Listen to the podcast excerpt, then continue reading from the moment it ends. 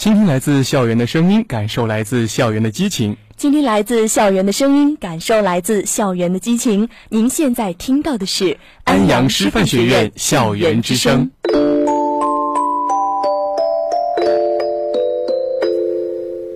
回忆的花瓣掠过西湖，泛起涟漪点点。时光的雨滴叩打心扉，理出片片思念。总有一个故事让您难以忘怀。总有一段情感让您一生惦念。情感栖息点带您邂逅一段美丽的浪漫。情感栖息点带你享受一份真挚的温暖。亲爱的老师同学，大家好，今天是二零一五年六月七号，这里是每周日与您准时相约的情感栖息点，我是王宇，我是宇坤。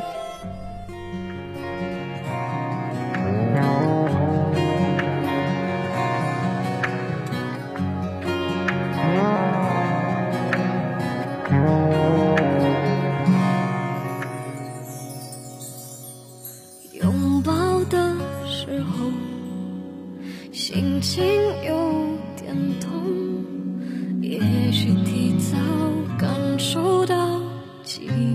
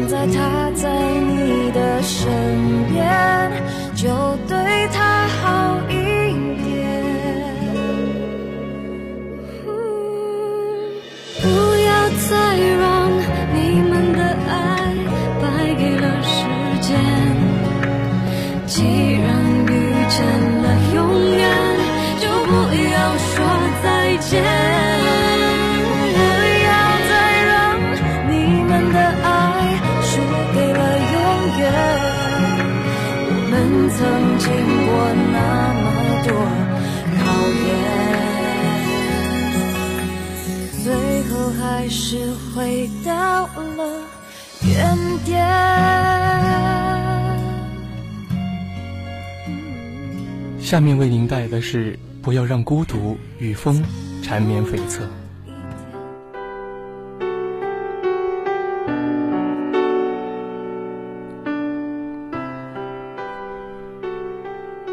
若是万念空，皆因伤太重。多少流年景，化作风中影。欲求相伴展，醉成烟雨蒙。莫理化秋风，汉淡亦飘零。慢慢的习惯了孤独，一个人品读心里的苦楚，却不与人讲述。你还有心吗？我问自己。没了，不爱不恨，也不会动情。任何人想要靠近，立刻设防，用最冷漠的语言拒之门外。再也不会期盼那份懂得与感知。有些路注定独行。沿途多少风景，与我何干？不会去打搅任何人，自己默默修行。就像禅心入定，不乱，不贪，不盼。夜深了，总觉得时间上足了发条，每一秒都在拼。坚持走好每一步，不知道可以走多远，但是不停止，就是最大的坚持。喜欢与音乐为伴，饮咖啡加糖品，红尘漫漫。心不动，万物皆静；人不贪，素食不扰。取舍之间，活出自我。既然是别样的一阵风，那就自由随性，何必与人雷同？有些欠缺是梦里最难画的圆，有些沉默是心头最疼的隐忍。万箭穿心的质感，好喜欢这样的安静。音乐无国界，虽然听不懂英文，可是那音乐就像一个如花的女子，默默地讲述一个与风、与海、与天空有关的故事。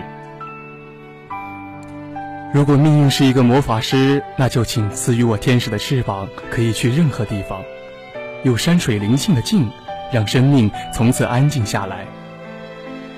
好想就在青山绿水间长眠。有些离开是了结，是与红尘话别，另一场戏幕的开始。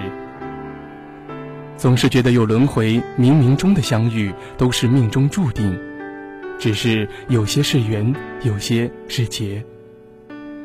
经历的越多，心越淡，喜悦越来越少。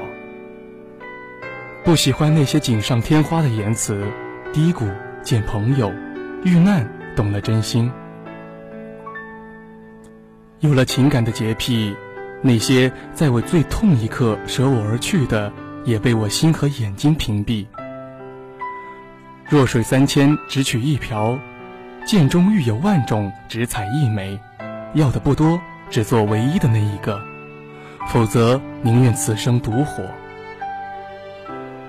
花开一季，残成破；只有一滴墨，不离不弃，伴着孤独滋生。或许春天的声音听得见，就像小桥流水叮咚响，只是。不见雨有过，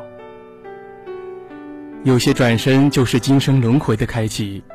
虽然还在原地，还是影半灯，可是再也回不去了。天亮前的夜是最黑的，微凉的手指胡乱的敲击，随心而动，藤落进墨里，不想伤感，却控制不了思绪的游走。千帆过尽后的凄凉。即使拥有了自己想要的，与我只是刹那的欢喜，然后依然静若无痕。这样的我，怎可以让人靠近？辗转中没了凌乱，偶有一丝风吹乱了头发，却再也不会迷惑了眼睛。淡定、静止、无情，就是我。春天没有梦，独行，独醉中。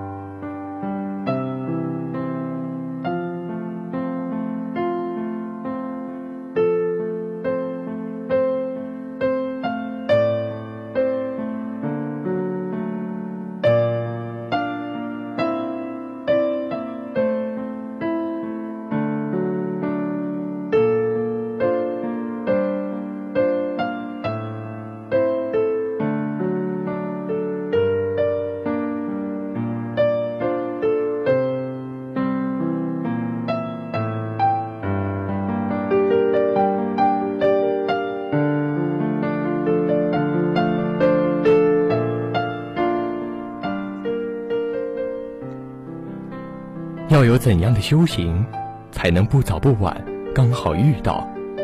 要有怎样的执念，才不会越走越远？风起云涌之后的沉寂，是凌乱之后的皈依。梦里梦外空空许，传世的信物又落在谁的手里？幸福就是红尘里最难的遥不可及。沧海一度，知影向谁去？尘埃落定。繁华已成绝笔，真的不想让思念随风不见，不想你在我眼里变成可有可无的断点，只想一生一世只爱着一个人，无论多难都不要走散。是不是所有的誓言都会被风吹残？凌乱之后只剩下断壁残垣，死水无澜。跌跌撞撞之中，学会了坚强。如果不靠自己，哪有人会为你浇筑一堵墙？当瑟瑟发抖的那一刻，是那样拥有一副紧拥自己的臂膀，可看到的却是空旷。于是左手紧握右手，对自己说一声坚强。当觉得那份深情能拿不能放。却换来一句，请原谅。渐渐的习惯了忧伤，习惯了一个人行走在颠簸的路上，与谁同行都是一个样，眼里早已不会盛放谁的影像。春天的风依然薄凉，就这样默默的把一切遗忘，不开始就没有错误的收场，就像一朵梨花，开在雨里，忘了谁唤醒了萌发。十里长亭风吹沙，挥毫泼墨不染情的奢华。冰封的心从此不再融化。情这一字本来就是苦，来时的路依然还在，可却再也回不到原来的刻骨。时间带走了轰轰烈烈，留下的都是绝了姑苏的白骨。没了心的人，还有什么资格期待爱情的温度？春天没见燕子的行程，如同戏台少了轻歌曼舞。你说曾为我一往情深，可还是两相负。既然没有明天，何必开启封印了的痛楚？一油尽灯枯，就像风中的残烛，忘记了爱过谁，忘记了因何哭。红豆的熬煮是毒，两两相望是苦。两两相望于江湖，是唯一的归宿。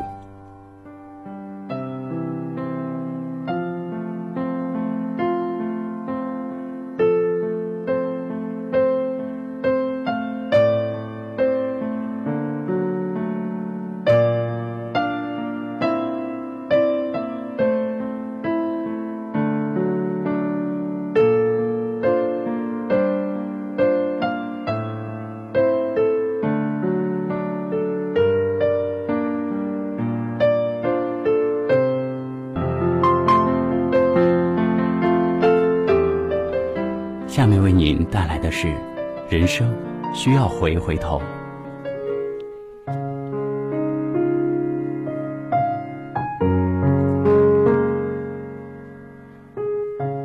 母亲从老家来，从火车站接到母亲，穿过车站广场，向停车场走去。母亲年纪大了，走得慢，虽然她放慢了脚步，但母亲还是落在了后面。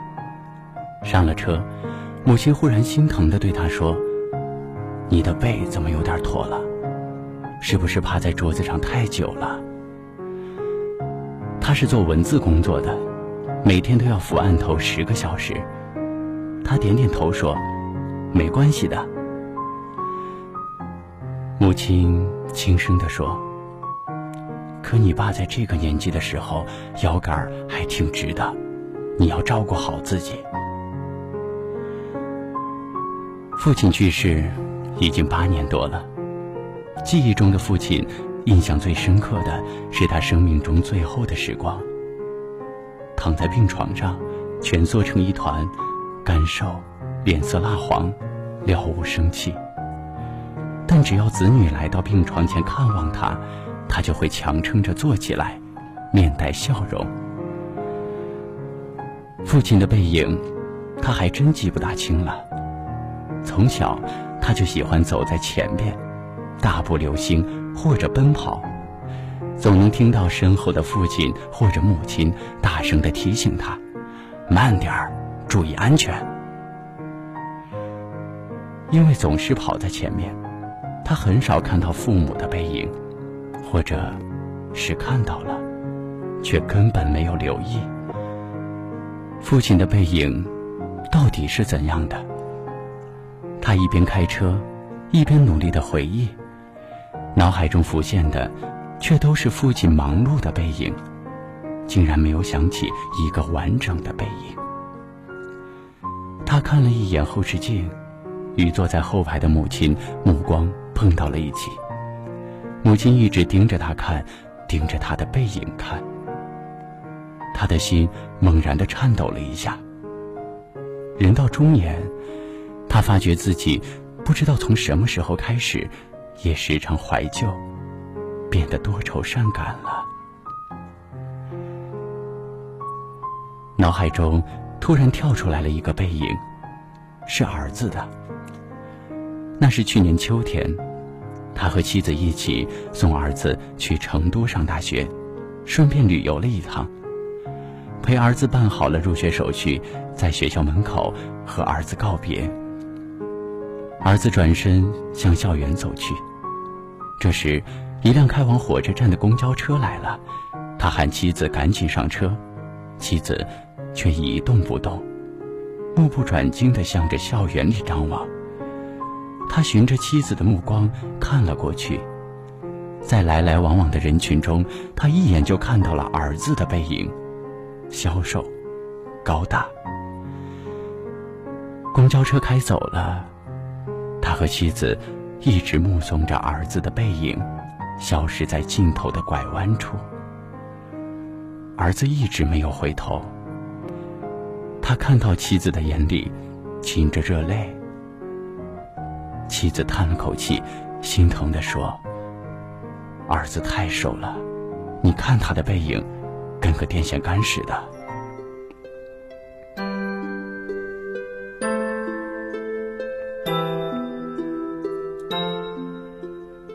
儿子不会知道，妈妈和爸爸一直在他的身后，默默地注视着他渐渐远去的背影，就像那天一样。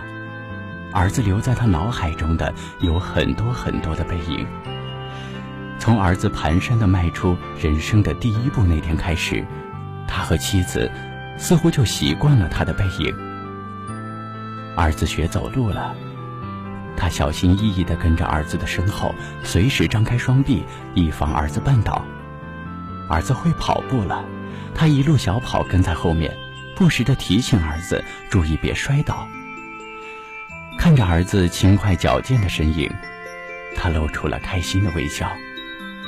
儿子上学了，每天送儿子到学校门口，目送儿子背着书包走进校园，他才放心的离开。儿子高考的时候，他答应儿子不送他，以免给他造成精神压力。儿子一走出家门，他和妻子就走到了窗前。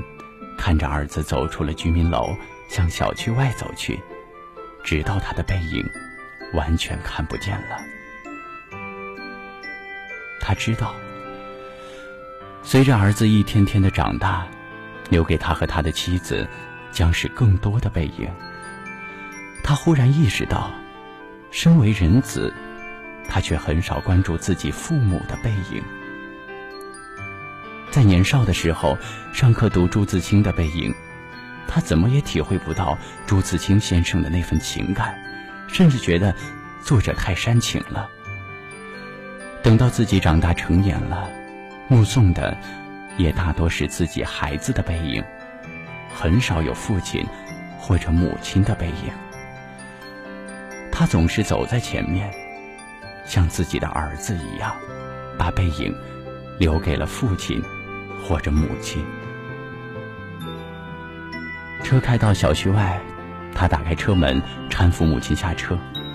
他和母亲一起向自己的家门走去。在路上，他故意放慢了脚步，走在了母亲的后面。母亲七十多岁了，腰板还不错，但是步履已经有点蹒跚，迈着碎步。母亲真的老了。母亲突然回头，她揉了揉眼睛，加快了脚步，和母亲并肩，缓缓地走向了家去。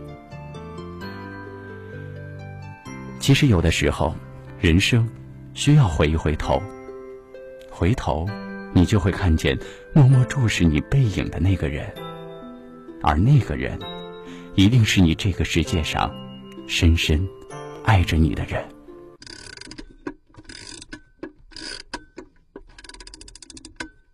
可不可以不勇敢？小说连载前情提要。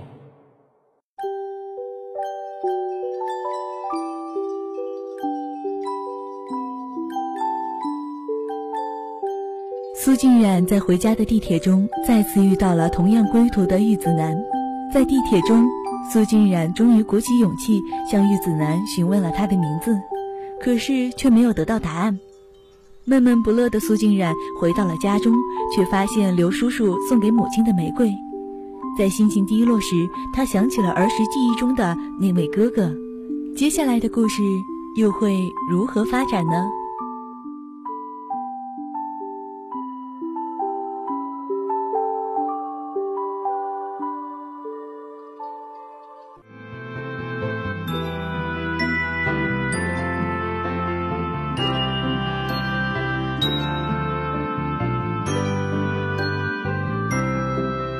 高中生活平淡的像是一波无澜的水波，我每天往返在二点一线，偶尔为学校的琐事烦恼，更多的时候是在背英语单词、背化学公式、背物理定律。我想所有的同学都一样，每天盼望着放学，却又跟其他的同学不一样。我盼望早晨上学的心情，丝毫不亚于盼望放学。因为每一天我都能在地铁上碰到他，有时候我们会轻轻问候一两句，有时候两个人都沉默着，什么都不说。但这种淡淡的感觉，像是一颗放在心里的小蜜糖，每融化一点便回味无穷。因为说话的次数不多，在他面前我又一直表现得很矜持。更碍于上次问他名字的时候，他没有理会我，于是我迟迟没有勇气再开口询问他的名字。当然，他那所谓的好朋友，我可恶的同班同学魏斯，他是死活都不肯告诉我的，因为赖床不起而导致迟到，来不及吃早饭便匆匆忙忙地往学校赶。这种事儿几乎是每个学生都会经历的。所以我也很郁闷地经历了一回。我起床晚了十五分钟，虽说不算太迟，但一向急躁的我也只是慌张地往嘴里塞了两片吐司，就拎着书包往地铁的方向狂奔。静静，你这么着急干什么？在家吃完早饭再去上学啊，还不晚呢。陈怡在后面大喊着：“不吃了，来不及了，我要去上学了。”天知道，我害怕的根本不是上学迟到，而是早晨见不到他。我一跑进入口处，就看到他站在那里。我惊讶，他居然还在。我已经比平时晚了十分钟，他怎么还在那儿？这时地铁来了，他没有上，我更诡异了。于是我偷偷地躲到柱子后面，默默地看着他。很快。又来了一趟地铁，他还是没有上去。没多久，第三趟地铁来了，他依旧没有上去。他就这么错过了整整三次。我低头看了看手表，时间已经不早了，再不走的话，真的要迟到了。于是我这才慢吞吞地走出来，直到我走到他的身边，地铁来了，他才和我一起走上去。他没有开口说话，我也不动声色。可是我很开心，几乎从来都没有这么开心过。即使他什么都不说，我也都懂。他等的不是地铁，而是我。你到底是在等地铁，还是在等我啊？坐定之后，我忍不住歪头对他笑，明知故问。他沉默了几秒，刚要开口，又被我打断了。哎呀！要老实交代，当然是在等地铁啊！他笑眯眯地看着我，一口咬定我是自作多情了。哼！我佯装不理他。苏金然，他叫我，我不理。喂，那个叫苏金然的同学，我还是不理。喂，我在叫你呢。他用手扳过我的脸，挑着眉毛，眼含笑意，却强硬地装出生气的表情。干嘛？我心里笑开了花，却跟他学，装出一副很不高兴的样子。看在我这么辛苦的面子上，以后啊，别让我等这么久了，要准时来这里哦。什么？以后上学都一起走吧，我想和你一起走。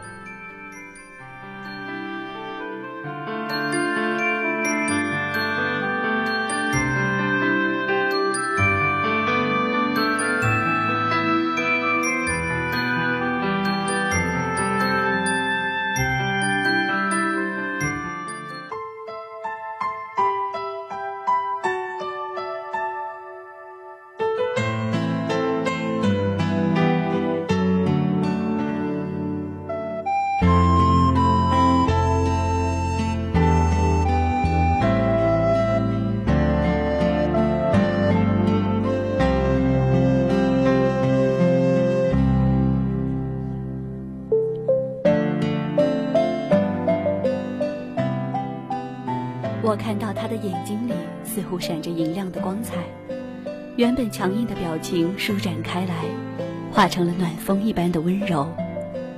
我定定地看着他，愣了好久好久，才回过神来。哦，我认识你吗？我歪头眨着眼睛，摆出一副标准的无辜样子。这么久了，我还不知道你是谁呢。他淡淡的斜睨了我一眼。谁叫你不问的？你不问，我怎么好意思告诉你？我总不能平白无故的说一句：“喂，我叫某某某吧。”那你就好意思说想和我一起上学？我们又不是一个学校。我笑着反驳他，全然没有了平时装出来的淑女样子。而且我在一个月以前就问过你的名字，是你自己装深沉没告诉我。那你就不会再问一次吗？除了周末，我们天天都见面的呀。他似乎很喜欢和我吵嘴，揪着这个问题不放手了。好吧。我摊摊手，表示本人心胸宽广，不跟他计较。那我就很严肃的再问你一次，这位同学，请问你叫什么名字啊？他笑了笑，没有正面回答，而是反问我要手机号码。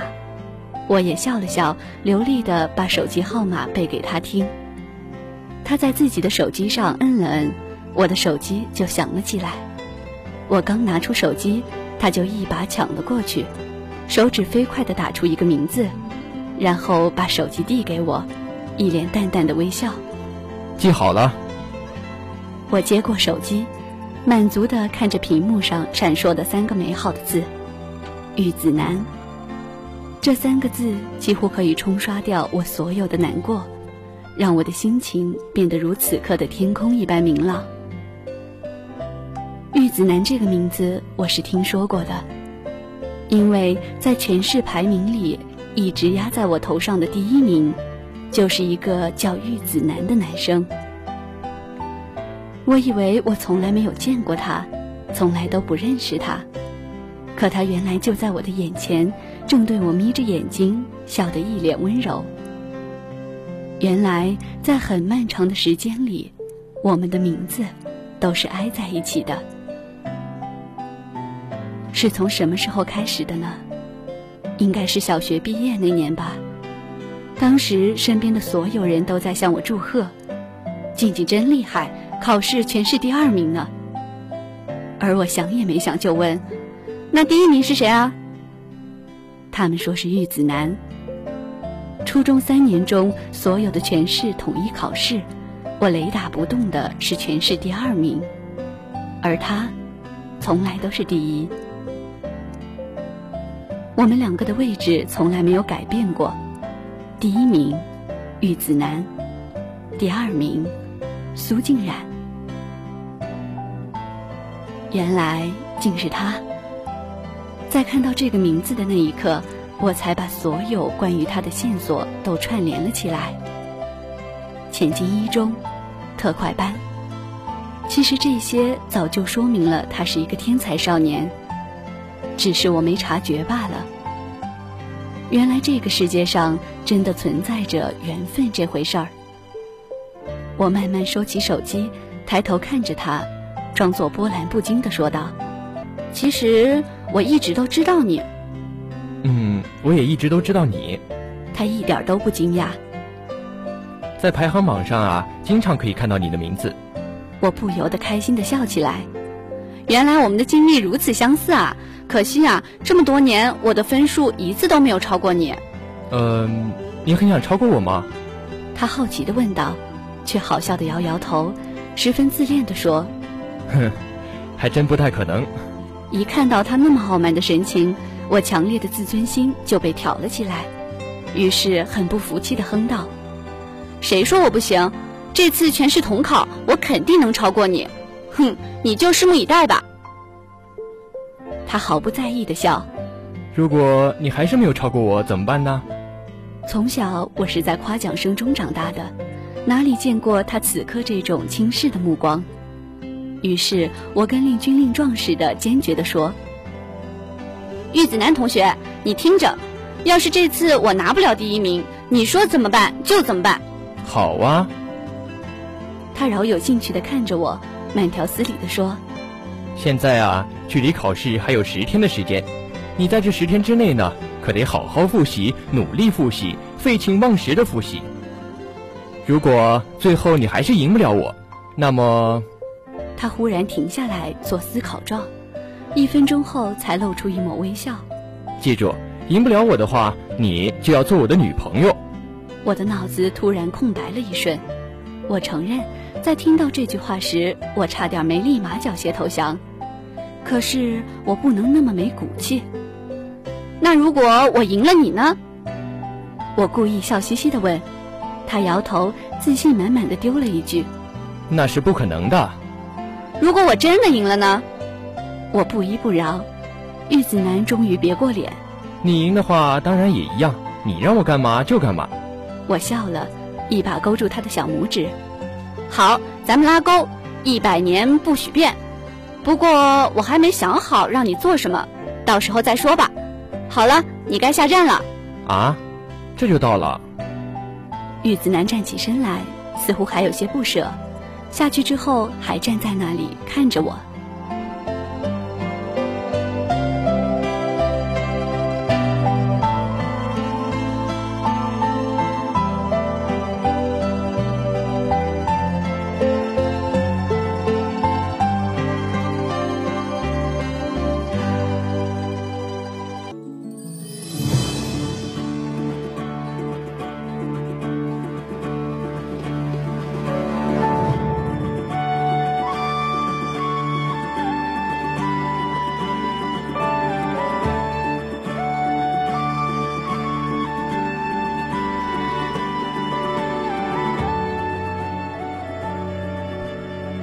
我不知道是不是我的错觉，在那一瞬间，我居然看到他的脸上划过来一丝不安。眼看地铁就要开走了，他终于问道：“苏金然，你就那么想赢我，一点儿都不想输吗？”我举起手向他打了一个 OK 的手势，然后吐了吐舌头，口是心非的说道：“嗯，当然啊。”我仿佛看到他明亮的眼睛。失去了光彩。接着，地铁开走了，他瞥向我的目光在我眼前微微一晃，我便再也看不到他的样子了。脑海里不断回放着他最后的眼神，胸腔里溢满了心疼。傻瓜玉子男，你怎么会连女生这点虚荣心都不懂啊？我默默的在心里说着，然后戴上了耳机。到了学校以后，正好赶上上课铃响，于是我领着书包飞快地冲进教室，总算在老师进来之前坐到了自己的位置上。若离放下了书包，关心地问道：“静静，怎么又迟到了？”“啊，我睡过头啦。”“啊，对了，第一节课什么课呀？”“嗯，数学吧。”若离好心地提醒我。嘿，今天数学考试哟！什么？数数学考试？我这才猛地回想起来，老师昨天说过的话。模拟考试是针对即将要到来的全市统考进行的摸底考试。想到这里，我赶紧坐好。我确实应该像玉子楠说的那样，好好复习，反复复习，废寝忘食的复习，不然我还真没有把握超过他。虽然我们两个的名次每次紧紧挨在一块儿，可是分数都差很大，几乎每次都是十分以上。我呢，只能保证自己每科丢分不超过三分，可是玉子楠几乎每次都是满分。说老实话吧，我心里还是有那么一点点希望做他女朋友的。可是，我也想真真正正的在考场上赢他一次。于是。我的脑海里就有了天使和魔鬼的对话。天使说：“苏静然，你一定要超过他。这几年你不一直都这么想吗？这次要好好把握机会哦。”可是恶魔却说：“苏静然，你傻呀！你只要输给他就能做他女朋友了，你千万不能赢他。”正在我苦苦纠结的时候，后座的魏斯戳了戳我。我一下子回过了神，转过头说：“干嘛呀？”魏斯十分无奈地看着我。哎，苏金然，你想把试卷扣到什么时候啊？我有点丈二和尚摸不着头脑。啊，什么试卷啊？魏斯斜了我一眼，撇撇嘴，用手指了指。你说什么试卷？当然是模拟试卷啊！老师发卷子了，你没看见吗？发什么呆呢？我赶紧回过头去，桌子上果然堆着前排同学传过来的试卷，而数学老师不知道什么时候进了教室，在台上说着：“咱们前两节课的时间进行模拟考试，大家摸摸自己的底，到时候也好整个心理准备。这将是你们高中以来第一次统考，所以大家引起重视啊！”我一直在想着玉子楠。连老师什么时候发的试卷都不知道，而其他同学早已经开始做题了。我赶紧把试卷给魏斯传了过去，他眼神冷淡，十分不屑地瞧了我一眼。笨死了，浪费时间。我自知理亏，不去和他争辩。模拟考试还算简单，第二节课没多久我就交了试卷。老师在讲台上看着我的答卷，嗯，从表情上看还算比较满意。